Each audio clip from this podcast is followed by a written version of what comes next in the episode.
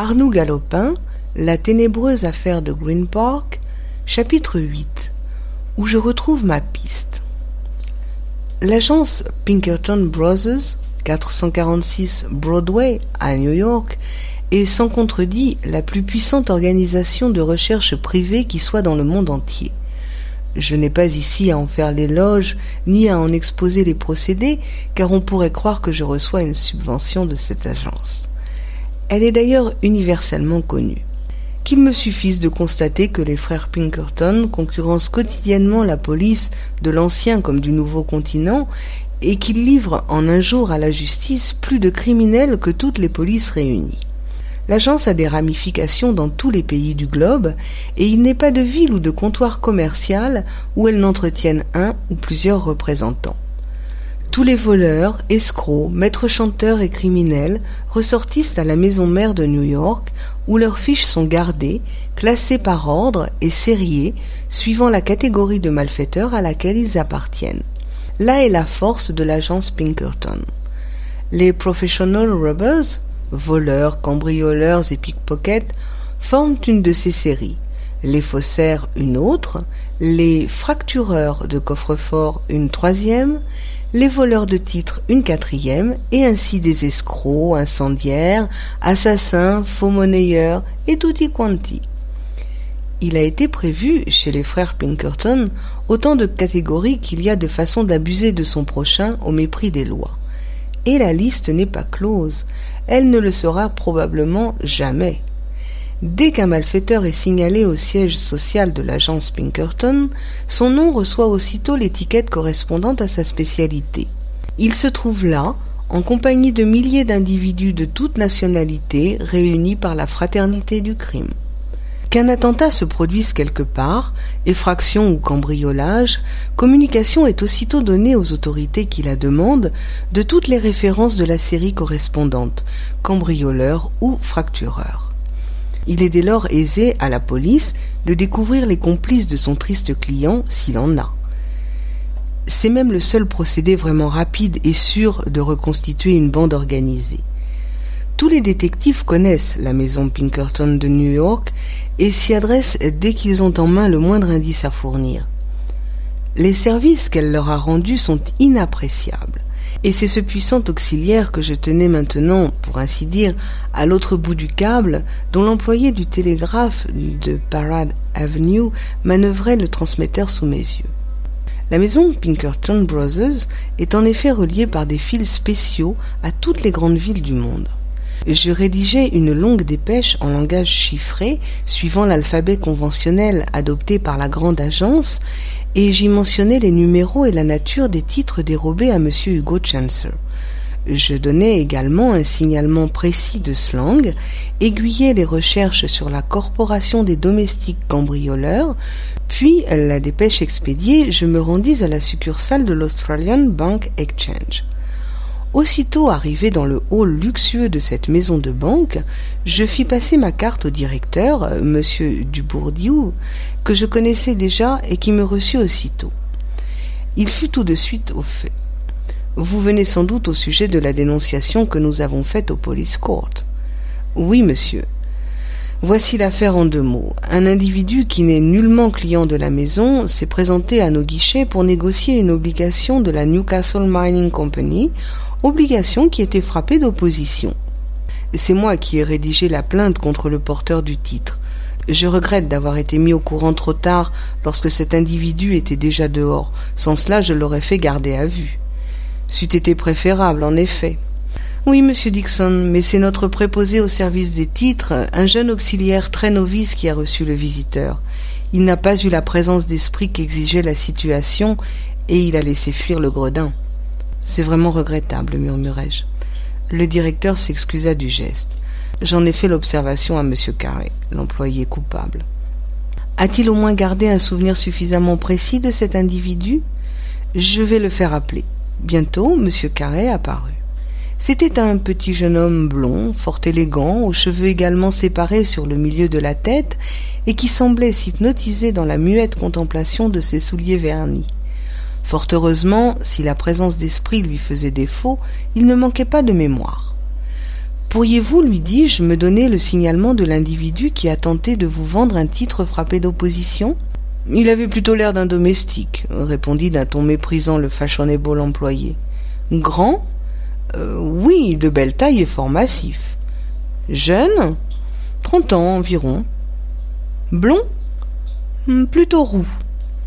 Point de signe particulier Si, euh, les yeux très écartés du nez, ce qui donne à sa physionomie une expression assez obtuse. C'était le signalement de Slang. Je ne m'étais donc pas trompé dans mes présomptions. Ce chauffeur était bien l'assassin, ou tout au moins le complice des meurtriers de M. Hugo Chancer. Je tirai encore quelques renseignements du complaisant jeune homme le porteur de l'obligation de la Newcastle Mining Company était venu d'un complet bleu et coiffé d'un chapeau gris. Le commis avait même noté une autre particularité. Son client d'occasion avait à la main une badine de bambou qu'il avait placée sur le guichet à côté de ses gants, des gants jaunes qui n'avaient jamais été portés. J'étais fixé. Cependant, je demandais encore. Quand vous avez annoncé à cet homme que son titre était frappé d'opposition, que vous a-t-il dit? Rien, il a paru stupéfait, puis il a pris sa canne et ses gants et s'est enfui comme un voleur, avant que j'aie eu le temps de faire fermer les portes. Je remerciai le directeur de l'agence, recommandai paternellement à M. Carré d'avoir à l'avenir plus de décision, puis je sortis. Au fond, j'étais très heureux. Grâce à l'inexpérience de cet employé novice, Slang me restait. L'assassin de M. Hugo Chancer n'était pas accaparé par la police officielle. Oui, mais voilà. Après s'être équipé, rentrerait-il à la Villa Crawford? Je repris immédiatement le train pour Broadwest et profitai du court répit que m'imposait ce voyage pour classer mes impressions. Ainsi que je l'avais pressenti, la suite de mon enquête ne faisait qu'accumuler les charges contre Slang. Le hasard même parlait contre lui. Il n'était plus possible de douter qu'il eût en main les valeurs ayant appartenu à la victime du crime de Green Park. Le drôle ne manquait pas d'un certain humour. Tandis que nous épiloguions là-bas, M. Crawford et moi, sur les probabilités d'un vol, il faisait bombance à la santé de son patron avec l'argent dérobé aux morts.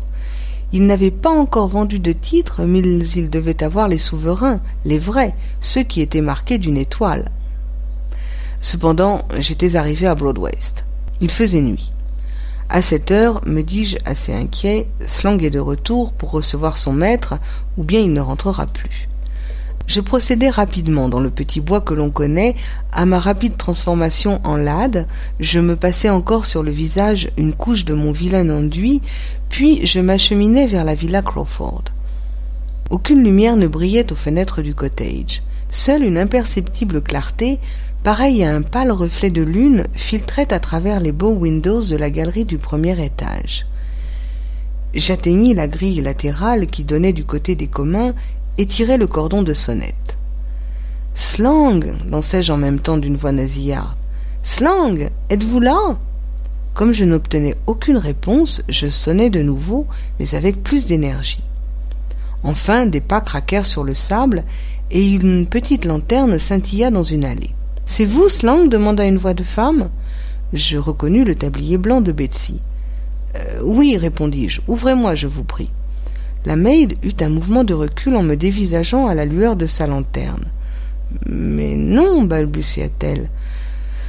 Pardon, protestai-je. Pardon, Miss Betsy. Je suis Ralph Slang, le cousin de John. La fille me reconnut aussitôt. Ah oui, je comprends, dit-elle.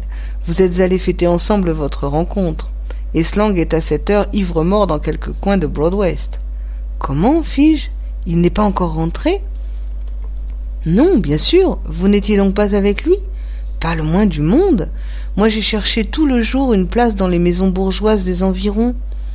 Betsy était de fort méchante humeur, non contre moi, je pense, mais contre l'indiscret chauffeur qui abusait cyniquement de sa complaisance. Il reviendra encore ivre comme un nègre, murmura-t-elle et M. Crawford qui va rentrer, pourvu qu'il ne le rencontre pas au moins. On sentait malgré tout que Betsy avait une secrète sympathie pour le robuste chauffeur. Elle m'ouvrit la grille en disant Allons, entrez. Je ne puis pourtant pas vous laisser dans la rue, mais c'est égal. Slang abuse vraiment. Montez vite vous coucher. Et surtout, euh, si M. Crawford appelait, ne répondez pas. Cachez-vous au besoin. Que penserait-il s'il savait qu'on a introduit un homme ici pendant son absence? Je remerciai Betsy et gagnai rapidement la chambre de Slang. Aussitôt monté, j'avais allumé un bout de bougie qui traînait avec quelques autres sur la table de nuit de mon pseudo-cousin, et muni de ce lumignon vacillant, je m'étais dirigé vers la rangée de chaussures. Il y avait, ai-je dit, au nombre de ces chaussures, une paire de boots caoutchoutées. Celle-ci était à éliminer. Je retournai vivement les autres. Deux paires de brodequins à lacets, aucune n'avait été ressemblée. Il était donc de toute évidence que les bottines qui avaient laissé leur empreinte dans le jardin du crime étaient bien celles que le misérable avait aujourd'hui aux pieds. Je fis, par habitude professionnelle, un rapide inventaire des objets contenus dans la chambre de Slang et ne découvris rien d'intéressant. Je songeais déjà à m'en aller, mais après réflexion je résolus d'attendre encore, espérant toujours que mon assassin reviendrait. Je m'assis donc sur le lit et me mis à réfléchir, roulant dans ma tête mille projets plus absurdes les uns que les autres, quand soudain le grincement d'une porte me rappela à la réalité. C'était Slang qui rentrait, ivre comme un nègre, ainsi que l'avait prévu Betsy, ivre comme une tribu de nègres. Dans l'escalier, il tituba et je l'entendis pousser un juron formidable. J'éteignis la bougie. Bientôt, il pénétra dans sa chambre, chercha à tâtons son lit et s'y abattit comme une masse. Alors une idée me traversa l'esprit. À la faveur de ce beau désarroi physique et mental, ne pourrais-je pas tirer des aveux de cet inconscient? Je m'approchai donc de l'ivrogne et prononçai d'une voix caverneuse. Slang, tout est découvert. Il faut sauver les amis, ceux qui ont pris les autres titres. Dis-moi leurs noms que je cours les prévenir. Slang fit un mouvement et bégaya en se laissant rouler sur le parquet. Les, les titres, les titres. Ah, c'est le petit blond de la banque qui a parlé. Je ne suis pas un voleur. Non, je vous le jure. Pardon. Le voilà le titre. Ah, malheur. Ils l'ont conservé, mais je le rendrai. Je, vous le promets. Et il se mit à pousser des hurlements épouvantables. Voyons, parleras-tu repris-je dans l'obscurité.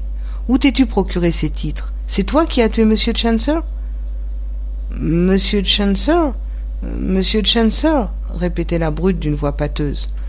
À ce moment, Betsy, un bougeoir à la main, entrait, attirée par ce tapage. Donnez-moi un coup de main, lui dis-je, pour m'aider à coucher ce pauvre John, qui est un peu pris de boisson. Ah oui, vous pouvez le dire, maugréa la Med. Néanmoins, elle me vint en aide. Nous allongeâmes Slang sur le lit, et rapidement je lui enlevai ses bottines. Le chauffeur prononçait maintenant des paroles inintelligibles, et Betsy s'occupait de le border tout habillé dans ses couvertures. Comme elle me tournait le dos, j'en profitai pour glisser une des chaussures dans la poche intérieure de mon overcoat. Il n'a plus conscience de rien, soupira Betsy. Peut-on se mettre dans des états pareils? C'est triste, en effet, opinai-je d'un air désolé. Mais bah, demain matin il n'y paraîtra plus. Je ne coucherai pas ici cette nuit. Il vaut mieux que ce pauvre John reste seul. Ah oui, je vous comprends, dit la maid, en jetant sur l'ivrogne qui hoquetait d'une façon inquiétante un long regard de dégoût. Il sera mieux et moi aussi, repris-je. Il me reste quelque argent, je vais louer une chambre à l'auberge. Betsy m'approuva d'un signe de tête. Elle descendit avec moi, m'ouvrit la grille, la referma soigneusement, et je l'entendis qui s'éloignait en bougonnant. Mon voleur était dans la souricière. Il s'agissait maintenant de ne plus le laisser fuir. Tout en essuyant tant bien que mal avec mon mouchoir l'affreux enduit qui me barbouillait le visage, je courus aussitôt chez Macpherson, qui demeurait High Street, dans une petite villa située au fond d'un jardin. Quand j'arrivai, le brave agent allait se mettre au lit, et il avait déjà noué autour de sa tête un grand foulard rouge qui lui donnait l'apparence d'un bandit calabrais. Qu'y a-t-il, monsieur? interrogea le sous-ordre de Bailey en fixant sur moi ses gros yeux ronds. Il y a, Macpherson, qu'il faut absolument que vous exerciez cette nuit une surveillance. Impossible, monsieur Dixon. Et pourquoi cela? Je suis très fatigué, je ne tiens plus debout. Il y a deux livres pour vous, Macpherson. Sa figure se rasséréna. Il eut un petit rire qui ressemblait à un gloussement et répondit en balançant la tête. J'accepte, mais c'est bien pour vous faire plaisir, monsieur Dixon. Bon, habillez-vous vite. Prenez votre revolver et allez vous poster à proximité de la villa Crawford sur la petite route qui contourne le bois? Vous connaissez le chauffeur de monsieur Crawford? Oui, ce gros garçon roux qui paie à boire à tous ceux qu'il rencontre. C'est cela même. Eh bien, il s'agit de le surveiller et, au besoin, de lui mettre la main au collet s'il tentait de sortir cette nuit. Mais le motif, je ne puis pourtant pas arrêter les gens comme ça. J'ai dans ma poche un mandat d'amener contre lui, mentis-je avec aplomb. En ce cas, c'est parfait. Seulement, permettez-moi de vous faire observer, monsieur Dixon, que la villa Crawford a deux issues, sans parler des murs qui ne sont pas très élevés. Si votre homme veut fuir, cela lui sera facile. Non, s'il sort, ce sera par la porte que je vous indique. En tout cas, pour plus de sûreté, vous pouvez vous tenir sur la petite éminence qui avoisine la villa. De cet endroit, on découvre parfaitement les communs où logent les domestiques. Macpherson leva le rideau de sa fenêtre et murmura. Il fait clair de lune. Ça va bien. Je suivrai vos ordres, monsieur Dixon. Seulement, vous savez, pas un mot de cela à Bailey. Il me ferait révoquer. Soyez tranquille, mon ami, vous connaissez ma discrétion. Tenez. Et je lui glissai deux livres dans la main. Quelques minutes après, passant à proximité de la villa Crawford, je vis une ombre qui s'agitait entre les arbres sur un petit tertre situé en bordure de la route. Macpherson veillait.